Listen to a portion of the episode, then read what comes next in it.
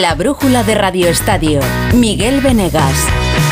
En este 18 de julio de 2023 que ha empezado esta mañana muy bonito. Sí, nos hemos despertado con una gran noticia porque el sonido de la felicidad nos lo han traído las chicas de la natación sincronizada que se han traído de Japón una medalla de oro.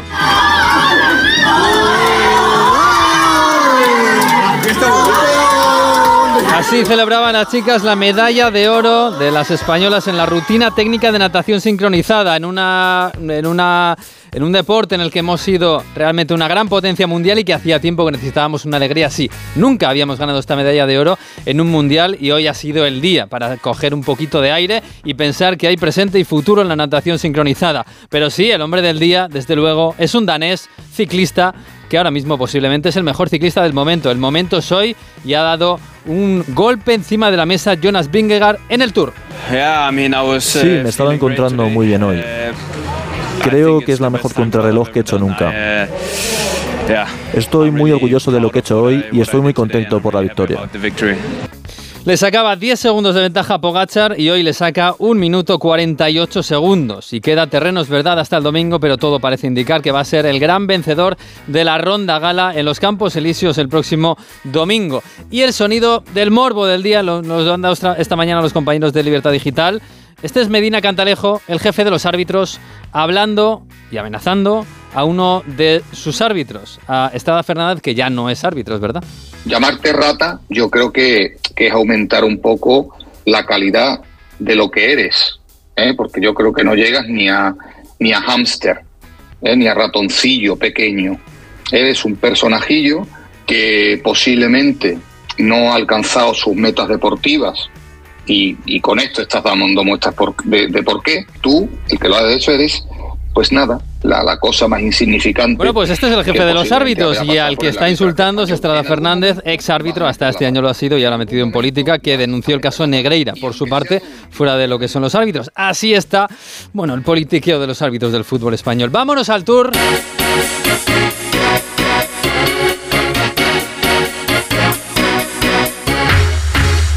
Porque es lo más importante que ha pasado hoy. Una gran etapa contra el con una subida final de unos cuantos kilómetros que le han valido a Jonas Vingegaard para dar un golpe encima de la mesa y casi, casi, casi llevarse el Tour de Francia. Le ha metido 1.38 segundos a un Tadej eh, Pogachar que ha hecho una gran contrarreloj pero no ha podido con el torbellino danés. Desde luego tiene toda la pinta. Hay terreno, mañana hay una grandísima etapa, pero hay terreno, pero es verdad que Jonas Vingegaard ha dado hoy la impresión de ser el mejor ciclista de este momento.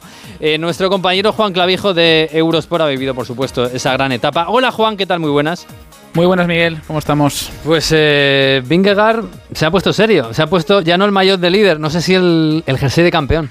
Sí, esa es la duda que tenemos ahora, ¿no? ¿Cómo va a quedar todo eh, para los próximos días después de la exhibición del danés? Porque es que le ha metido 1.38 a Pogachar en la crono. Em, yo, honestamente, y creo que estamos en la misma línea todos los que seguimos este deporte, ni en las mejores previsiones mm. teníamos eh, eh, ni siquiera la, la, expectativa de poder llegar incluso al minuto de diferencia, que ya me parecía una barbaridad irse ya a más de minuto y medio pues es probable que Vingegaard con esta exhibición que ha hecho mm, le, haya prácticamente dado el, golpe definitivo al Tour de Francia. No obstante, bueno, quedan todavía dos etapas duras, dos exigentes por delante y hasta el rabo todo es toro. Pero vamos, tal y como ha ido la crono, es difícil superar al danés. Lo veíamos descender muy rápido, muy rápido, pero bueno, decíamos, bueno, en teoría Pogachar va a atacar mucho al final, ¿no? De hecho, ha cambiado de bici, que también lo, lo, anunciabas un poquito ayer. Bueno, era eh, era una apuesta muy fuerte, pero vamos, que Vingegaard se lo ha llevado todo por delante. Sí, sí, porque Pogachar eh, al final teníamos las dudas de si se iban a confirmar los rumores de, que iba a ser el único de los de arriba que iba a cambiar de bicicleta y así lo ha hecho. Cuando comenzaban los metros finales, los últimos 4 o 5 kilómetros, que es donde más exigía la pendiente, y haya perdido otros 10-15 segundos. Insisto, que al final han sido meramente testimoniales porque es que ahí ya estaba cediendo más de 35-40 segundos con, con Jonas Vingegaard y es un golpe de efecto. A ver, es que yo pienso un poco al contrario que, que mucha gente que está diciendo que, que Pogachar no ha hecho una buena crono. Es que mm. yo creo que Pogachar ha hecho una crono bastante buena. Diría que casi cercana al, notable alto. Pero es que Vingegaard ha estado estratosférico. O sea, es que es marciano lo que ha hecho hoy Jonas Vingegaard.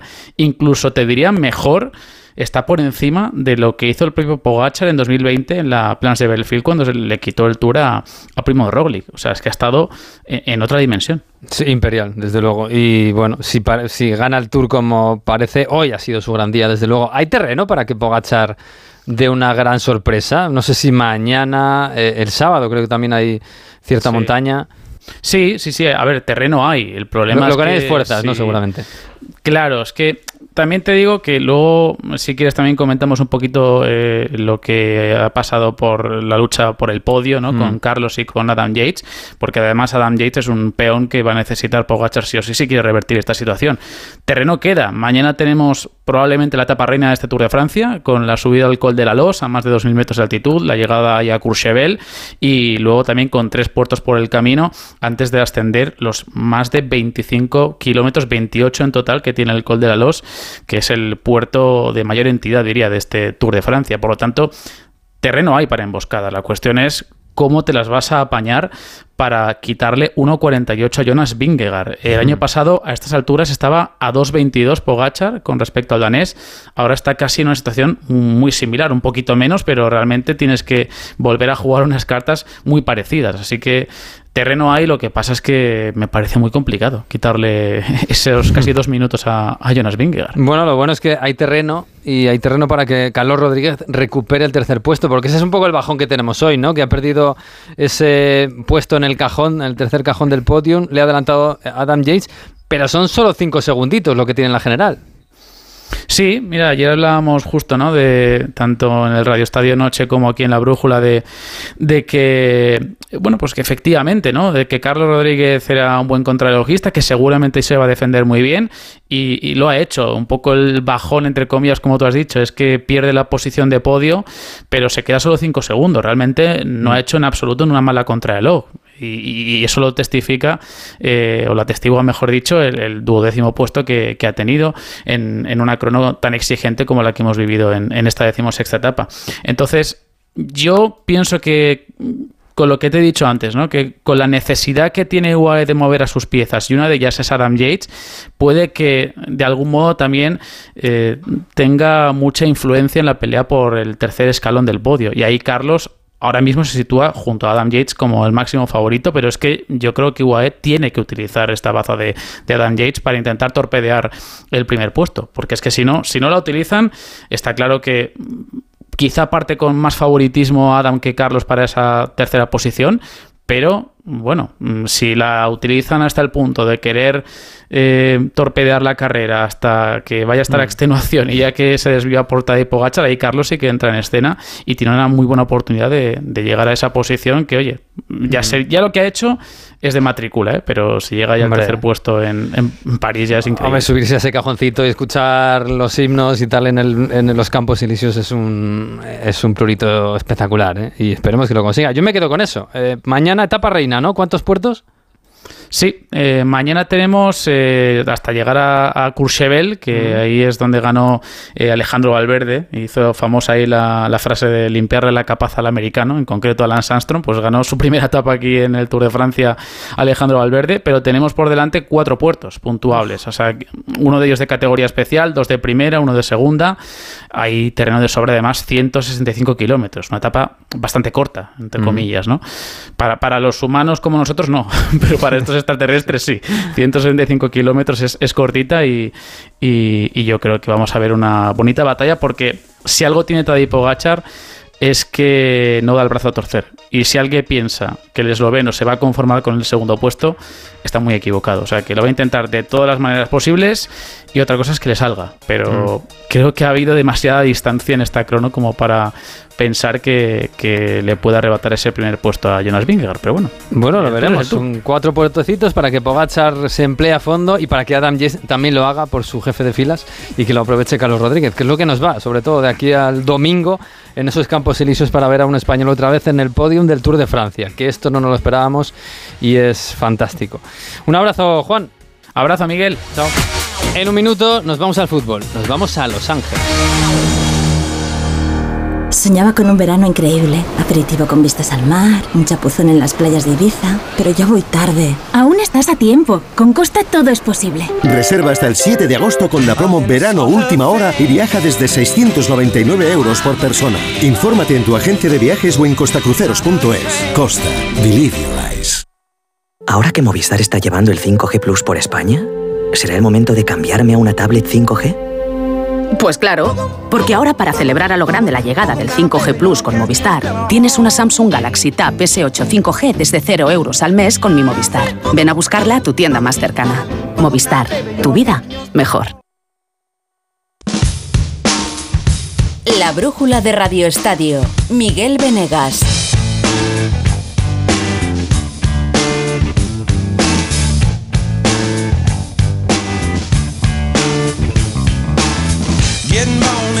Pues sí, a California nos vamos. Allí se van a marchar mañana el Real Madrid y el Barça, uno al sur y otro al norte, pero allí hemos mandado a nuestro enviado especial Fernando Burgos para que haya en el terreno. Hola Fernando, ¿qué tal? Muy buenas. Buenas tardes para ti, ¿no? Sí, para todavía. Mí, para mí son eh, buenos días, las 11 y 43 minutos. Ya sabes que aquí son 9 horas menos.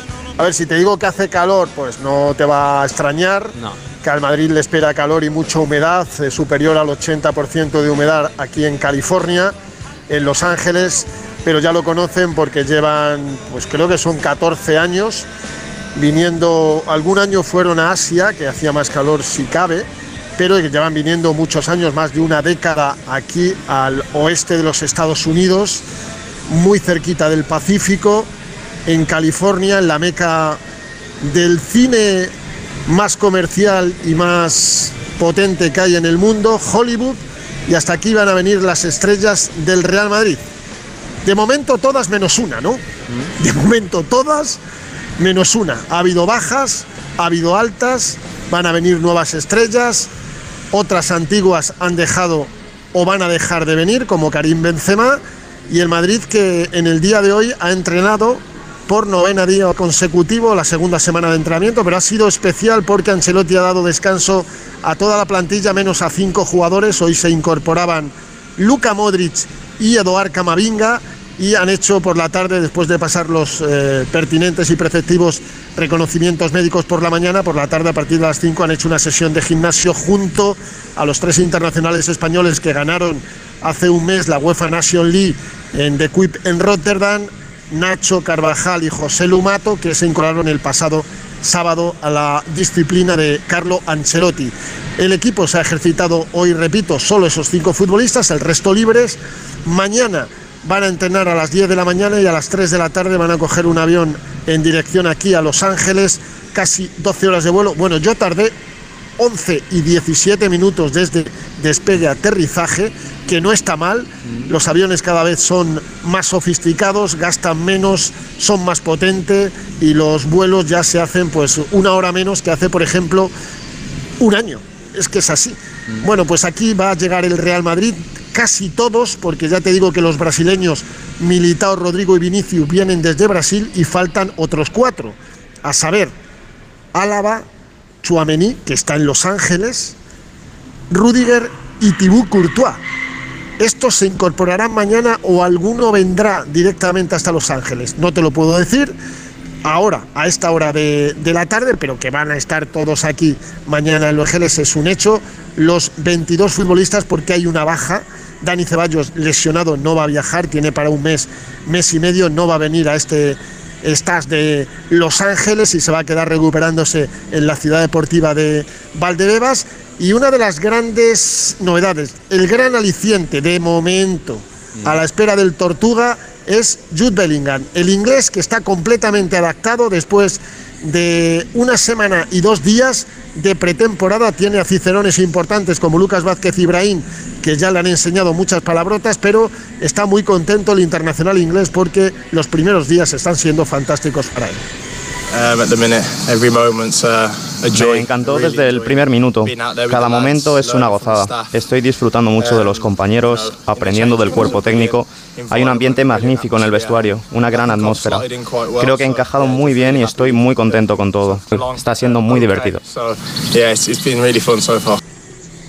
Solo falta que se recupere completamente de esas molestias, de esa lesión que sufrió al final de la pasada temporada en la rodilla derecha y que le impidió estar en condiciones con su equipo, con su ex equipo, el Dortmund, y con la selección eh, inglesa, pero Ancelotti, Pintus, Davide, Carlo le han cuidado. Ha habido sesiones que no ha hecho, pero está perfecto para jugar el primer partido. Ya sabes, Miguel, día de elecciones en España, día de primer amistoso del Real Madrid en la madrugada del 23 al 24, 4 de la mañana española, en un estadio mítico, en el Rose Bowl de Pasadena, donde se jugó la finalísima del Mundial de Estados Unidos 94, donde Carlos Ancelotti, que perdió esa final por penalti, será asistente de Arrigo Sacchi. En ese escenario, el próximo domingo, repito, 4 de la mañana del domingo al lunes, Real Madrid-Milan para empezar una gira que luego va a tener al Manchester United, al Barça en Dallas y por último a la Juventus en Orlando antes de volver a la capital de España. Estamos tan solo en el comienzo, me queda mucho que sufrir todavía por aquí, Miguel. Y tanto, si se ve que sufre, se ve. Bueno, tápate, que seguramente hace frío por ahí. Así espera Los Ángeles al Real Madrid, eh, mientras en París está Mbappé. Hoy en el capítulo de Mbappé de todos los días. El capítulo era Mbappé entrena y se encuentra con el jefe, Luis Enrique, y con el superjefe, Al Gelaifi. Y por ahí ha estado Manu Terradillos. Hola Manu, buenas tardes.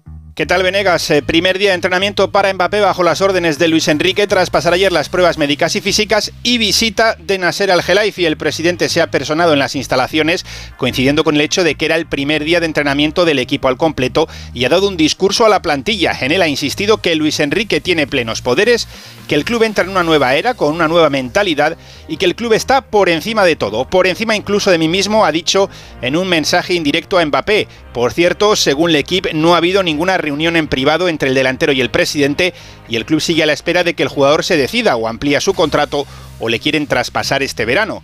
La situación es tensa, no hay más que ver la foto publicada por el club en este primer día al completo en la que Mbappé se ha colocado en un extremo lejos, lo más lejos posible del centro donde estaban Luis Enrique y Algelaifi.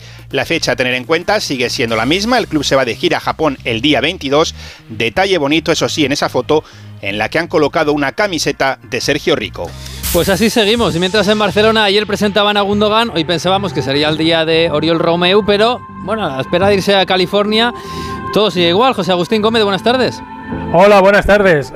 Al menos hemos podido ver eh, a través de alguna imagen colgada en el Twitch a Oriol Romeu en las oficinas de la ciudad deportiva Joan Gamper en las últimas horas, con lo cual todo parece indicar mm. que Xavi mañana lo tendrá a disposición para que viaje por la tarde con el resto de sus nuevos compañeros hacia Estados Unidos, donde va a jugar esos cuatro partidos eh, amistosos, empezando en San Francisco ante la Juventus, luego viajará a Los Ángeles para jugar contra el Arsenal, el clásico ante el Real Madrid en Dallas y cerrar ante el Milan en Las Vegas el día 1 de agosto.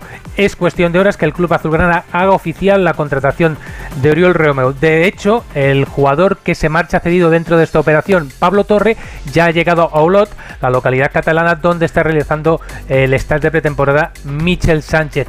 Gaby ha sido baja en el entrenamiento de esta tarde por culpa de una gastroenteritis en el día que se reincorporaba después de haber tenido una semana más de vacaciones. Y ya está a punto de hacerse oficial que una azulgrana como Jordi Alba se va a reunir con Messi y con Busquets en el Inter de Miami de David Beckham. Pues allí los veremos. En mitad de la temporada está en la Major League Soccer y podrían debutar enseguida. Eh, mientras el Atlético de Madrid de momento no viaja, está en Madrid esperando a su propia gira y esperando qué pasa con Morata, que me parece que todo sigue igual. Oscar, eh, perdón, eh, Hugo Condés, buenas tardes. ¿Qué tal? Muy buenas, Venegas. Sí, el Atlético de Madrid que trabaja en, Madrid, en el Cerro del Espino. El próximo lunes se marchan a Corea del Sur a la primera parte de la gira que luego les va a llevar a Estados Unidos. Eh, la novedad en el día de hoy es no ha sido Morata, sino Memphis Depay, que ya está entrenando, así que ya recupera otro 9 el Atlético de Madrid. También entrenado Joe Félix. Y como dices, eh, estamos todos pendientes de Morata. Hoy su representante, Juanma López, ha estado reunido en las oficinas del Inter de Milán, que es el principal pretendiente que tiene el delantero internacional español. Hay que decir que eh, ayer estuvo con la Roma. Quiero decir que Juanma López está haciendo una gira por Italia, que parece que es verdad que hay mucho interés de varios clubes en Morata, pero que nadie llega a los 20 millones de euros que es lo que pide el Atlético de Madrid. O sea, esto es muy fácil, Venega. Si tienes 20 mm. millones te llevas a Morata, si no, no. Pero bueno, en Italia parece que el Inter podría eh, sumar pasta, que podría llegar a esos 20 con variables. Vamos a ver cómo evoluciona las próximas horas el asunto. Pero repito, hasta ahora el Atlético de Madrid no tiene oferta, así que Morata sigue siendo futbolista del equipo rojo y blanco. Bueno, pues lo veremos. El mercado está abierto. El mercado está abierto en el Betis, en Sevilla, donde hoy ha llegado otro refuerzo Eh, Carlos Hidalgo, buenas tardes. ¿Qué tal? Muy buenas. El tercero, cuando se marchó, prometió que volvería pronto y lo ha hecho un año después. Bellerín, que llega libre, ha firmado por cinco temporadas y aunque solo vistió una temporada la camiseta verde y blanca, un año, considera, le escuchamos, el Bellamarín como su casa de vuelta. La verdad que, bueno, persona más feliz del mundo. Eh, siento que, bueno, que he vuelto, que he vuelto a casa y nada, llevo, llevo mucho tiempo esperando este momento y ahora esta vez ya no es solo un año, ¿no? ahora ya es más tiempo el poder asentarme aquí en el equipo, en esta ciudad y con muchísima ilusión, vamos. Yo desde que llegué aquí eh, hace dos años sentí que este era mi sitio y estoy muy agradecido al esfuerzo que ha hecho, que ha hecho el club, que ha hecho la directiva para, para poder estar aquí ahora. La plantilla del Betis se ha marchado esta tarde a Inglaterra para el segundo stage de pretemporada, incluido Canales, porque eh, hay negociaciones, pero él se quiere quedar en el Betis y ha viajado con sus compañeros, mientras Rayados de Monterrey sigue intentando convencer al club y también a él, al jugador cántabro, con un contrato millonario. Por cierto, el Sevilla está jugando, ¿no? Amistoso. Sí, 5-2 eh, está ganando en los oh. últimos minutos al Ceuta, equipo de primera ref, el primero de Tecatito, el segundo de Rafa Mir, otro más de Tecatito Corona, el mexicano, el cuarto de Oscar Rodríguez y el quinto lo acaba de hacer hace 3-4 minutos el Papu, un auténtico golazo. Mañana el Sevilla juega el trofeo Antonio Puerta en el Sánchez Pijuán ante el campeón de la Copa Sudamericana, equipo de Ecuador, el Independiente del Valle. Pues no está mal, tenemos amistosos ahora mismo también en juego uno en Valencia, el del equipo Che contra el Nottingham Forest. Jordi González, buenas tardes. ¿Qué tal, Miguel Venegas? Pues acaba de finalizar ese partido en la ciudad deportiva de Paterna, en el primer partido de pretemporada contra el Nottingham Forest. Eh, victoria con gol de Javi Guerra en la segunda parte, un entrenamiento televisado, en este caso en la ciudad deportiva de Paterna, con ese primer partido de pretemporada con la victoria del conjunto valencianista y el debut de Pepe Lu, ya con la camiseta del Valencia y ojo las bajas que ha tenido por descarte en este caso Rubén Baraja de cara a este primer encuentro. Rachic, Diacabí, Cavani, Yunus, Marcos André Comer y Samu Castillejo. En el caso de Cavani, Yunus, Marcos André y Samu Castillejo se busca salida. Yunus en este caso podría estar ya muy cercano para viajar hasta Milán y también el caso de Marcos André muy cercano al conjunto del Alavés. Fichajes, uno que llega al Celta de Vigo. Rubén Rey, buenas tardes. Ya es oficial Jonathan Bamba, nuevo futbolista del Real Club Celta. Se trata de un jugador nacido en Francia, aunque juega con la selección de Costa de Marfil, tiene 27 años, canterano del San Etienne, llega como agente libre después de haber concluido su vinculación con el Lille en esta pasada temporada, en este equipo, en el Lille. Jugó 34 partidos con 6 goles y 7 asistencias. Un futbolista que se desempeña en cualquiera de las tres posiciones del ataque, aunque quizás sea más desequilibrante por la banda izquierda. Así que se sigue construyendo el nuevo Celta de Benítez. Firma por tres temporadas Jonathan Bamba, nuevo jugador del Celta. Así está el verano, verano de fichajes y de amistosos. Pablo de la Fuente, buenas tardes. Buenas tardes, el Villarreal se está imponiendo a la Touch por 0-2, mientras que Osasuna y Rayo están empatando contra Huesca y Panathinaikos respectivamente. Hoy ha arrancado la Champions League 2023-2024 con los cuartos de final de la previa y también se ha conocido que San Siro es el principal candidato para albergar la final de 2026 y el Puskas Arena es el favorito para acoger la de 2027. Iberdrola patrocina la selección española de fútbol femenino y nos ofrece la información del Mundial. Iberdrola, un líder en energías renovables, impulsando la igualdad a través del deporte. Ese Mundial que empieza jueves y para España va a hacerlo el viernes. Carmen Díaz, buenas tardes. Muy buenas, tres días para el debut de la selección femenina en el Mundial y hoy ha habido rueda de prensa donde han comparecido Salma Parayuelo y Aitana Bonmatí, una debutante y la otra que va por su segundo Mundial, que han hablado de la preparación para este tipo de torneos, el orgullo de jugarlo y Aitana ha hecho especial hincapié en que el trabajo duro traerá un buen resultado. Físicamente llevamos bien, eh, nos estamos preparando muy bien y ya te digo, se trata de un Mundial y ninguna quiere dejar pasar esta oportunidad.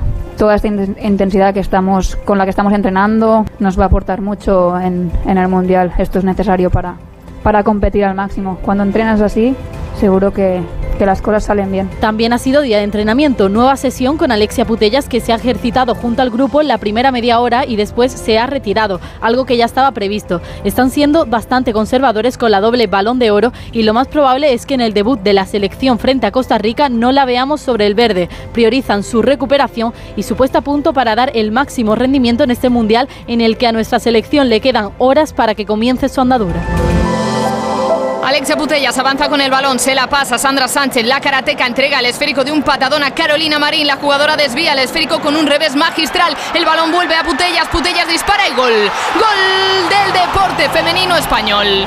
Juntas con nuestra energía estamos haciendo el terreno de juego más grande. Iberdrola, patrocinador oficial de la selección española de fútbol femenino. Iberdrola, empresa colaboradora con el programa Universo Mujer. Pues sí, la noticia del día, además de lo del Tour, ha sido lo del Mundial de Natación. Hemos ganado una gran medalla de oro en natación sincronizada, Álvaro Guerrero.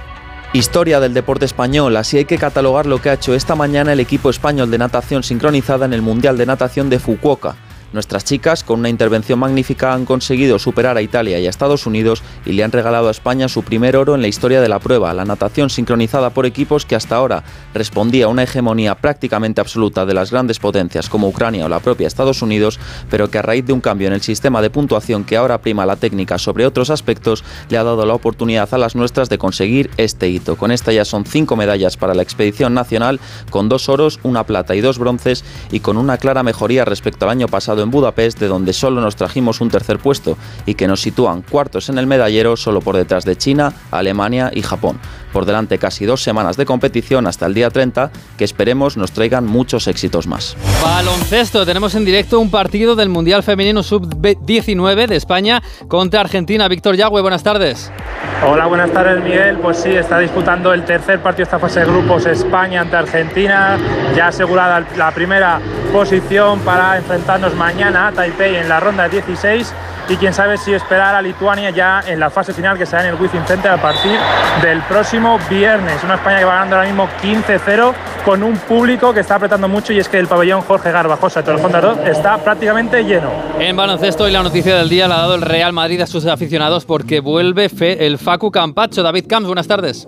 Buenas tardes, Miguel. Los oyentes de Onda Cero hace meses que sabían del regreso de Facu Campazzo al Real Madrid. Hoy ya es oficial. Firma para las próximas cuatro temporadas y regresa tres años después de emprender marcha a la NBA y previo paso estos últimos meses por el Estrella Roja. Figura clave en el organigrama merengue y Campazzo se muestra feliz a los medios de. Significa mucho, tanto para mí como para mi familia, volver a lo que, a lo que siento que es mi casa. Aquí me dieron la oportunidad para mostrar cómo soy como jugador eh, y eso siempre voy a estar agradecido, así que para mí significa mucho volver aquí. Considero que soy mejor jugador desde que me fui y bueno, ahora hay que mostrarlo en, el día a día. Recordemos, Miguel, que Campazzo ganó dos Euroligas, tres Ligas, dos Copas del Rey, cuatro Supercopas con el Real Madrid. Al Madrid le queda por finalizar y oficializar la renovación de Edi Tavares hasta el 2026. Y en la búsqueda están de un escolta tirador, Mazomas suena para el Madrid, pero sus derechos los tiene el Valencia Basket. Y atento a la situación de Usman Garuba en la NBA. Podría ser cortado por Oklahoma y el Madrid tiene sus derechos en Europa. Ni qué decir tiene lo que supondría Miguel. De momento la idea de Garuba es seguir en la NBA. Pues sí, algunos madridistas están salivando, Rafa. No, tenéis a Mbappé, pero tenéis al Facu. Claro, te iba a decir, el mercado de fichajes también se mueve en el baloncesto. Y tanto, y tanto. Y hay que hacer equipazos para la Euroliga también. Gracias, Miguel Venegas. Hasta luego.